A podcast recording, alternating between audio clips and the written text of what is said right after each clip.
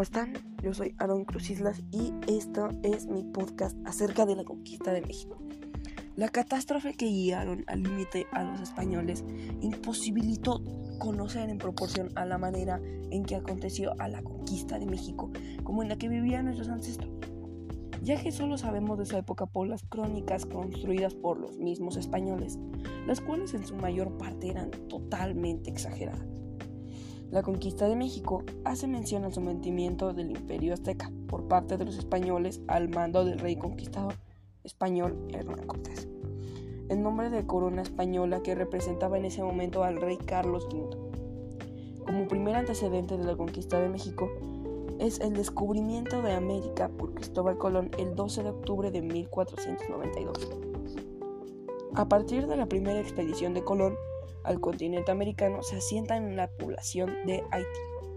Un tiempo después, el 10 de febrero de 1519, siendo gobernador de Cuba, Diego Velázquez, Hernán Cortés desaparece el gobernador para acelerar su salida a Cuba y hace una expedición a lo que sería la Nueva España. Sale con 11 barcos, más de 600 hombres, y los españoles llegan a las costas de México en febrero de 1519. El primer lugar al que arriban son las costas de la isla de Cozumel. Los españoles avanzan y llegan a Yucatán, en donde se encuentran con los mayas y los vencen. Y les hacen regalos a Hernán Cortés, como son 20 mujeres, entre ellas la Malinche, conocedora del maya y el náhuatl. Los españoles continúan con su recorrido y llegan a las costas de Veracruz, donde fundan la ciudad de Villarrica, de la Veracruz. Los españoles llegan a Zempoala, un lugar centro comercial donde habitaban los totanacas, que les hicieron una descripción minuciosa a Hernán Cortés de la Gran Teotihuacana. En su recorrido a Tenochtitlán, Hernán Cortés se encuentra con los tlaxquecas y se unen a él en contra de los aztecas, prometiéndoles quitarles todos sus tributos que le pagaban al imperio mexicano. Los españoles llegaron al Gran Tenochtitlán el 8 de noviembre de 1519 y el gran emperador Moctezuma recibe a los grandes honores a Cortés y lo aloja en el palacio de Axayacl. Posteriormente toman como reina Moctezuma. Empiezan el sitio en la Gran Tenochtitlán, que dura alrededor de tres años. Durante los españoles tiene una gran derrota. La noche triste del 1 de julio de 1520 cuando Cortés se sienta bajo un árbol y llora por su derrota.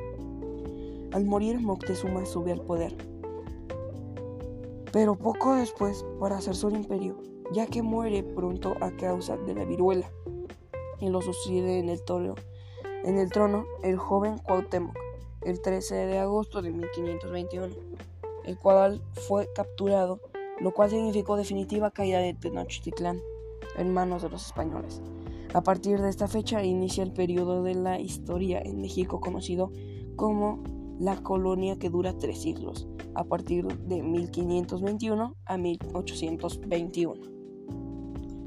Pero hay una versión resumida acerca de eso, llamada La conquista de México es el gran suceso donde somete el pueblo mexicano por los españoles para apoderarse de su territorio, de la población Hernán Cortés desembarca en las costas de Cozumel el Ferrero de 1519 para así llegar posteriormente a Yucatán y de ahí proseguir a su trayecto a Veracruz para continuar al territorio azteca, donde es recibido por Moctezuma, quien muere a manos de los españoles. Le sucede el trono a Cuicahuatl, que muere rápidamente en consecuencia de la viruela y que es introducido al Nuevo Mundo por los españoles y sube posteriormente a Cuauhtémoc, quien es hecho prisionero de los españoles para decidir los tesoros. Esto significó la gran caída del imperio Tenochtitlán, el cual da inicio al periodo como llamado el periodo de las tres eras. En la conquista de México, la Gran Tribuna. La Gran Tribuna, evidentemente, este fue hecho el principal el principal que permitió posteriormente ampliar los dominios españoles por toda Mesoamérica y la fundación de nuevos reinos y ciudades a lo largo y ancho del siglo XXI. Fue una gran causa debido a que los españoles acabaron totalmente con el pueblo de todo Tenochtitlan. Evidentemente, la expansión española por el Caribe desde el año del descubrimiento de América, los castellanos se fueron expandiendo por todo el mar Caribe. Era natural que tarde o temprano llegasen a territorios mexicas.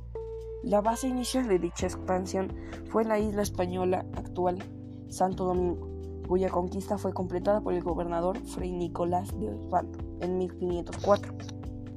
Dicha expansión fue en la isla española de Santo Domingo, por lo cual el gobernador Fray Nicolás de Osvaldo en 1504 era el posteriormente.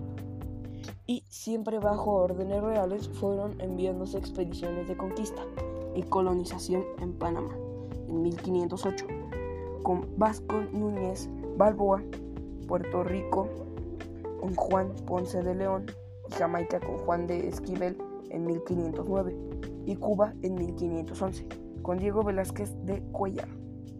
Desde Panamá el gobernador Pedrialas Dávila iniciará la conquista de Istmo centroamericano, dirigiendo expediciones hacia el norte, y desde Cuba en 1519 se lanzará a la conquista de México. Primera llegada documentada de españoles a Mesoamérica. La primera vez aproximadamente por el año 1511 que se tiene debido al naufragio de una carabela que viajaba hacia Santo Domingo y que fue arrastrada por una gran tormenta y terminó estrellándose contra las costas mayas de Yucatán. Los viajeros y tripulación de la carabela que no murieron en el naufragio fueron capturados y sacrificados por los indios mayas, excepto Jerónimo de Aguilar y Gonzalo Guerrero, que lograron sobrevivir y fueron encontrados posteriormente. Las primeras expediciones organizadas fueron hechas por Francisco Hernández de Córdoba y Juan de Giribalga aquellos hechos de 1511. Fueron aislados la corona española. Aún no había mostrado interés por esas tierras, pero a partir de 1516 se intensificaron los, los esfuerzos para llegar allá y valorar si eran solamente unas islas o había algo mucho más grande e interesante en 1517.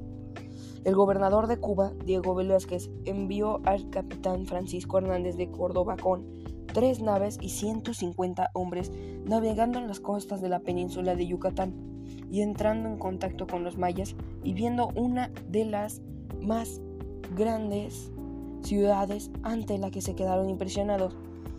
Llevaron esas nuevas noticias a Cuba generando una, expectación y rápidamente se pusieron a manos a la obra para organizar una nueva expedición.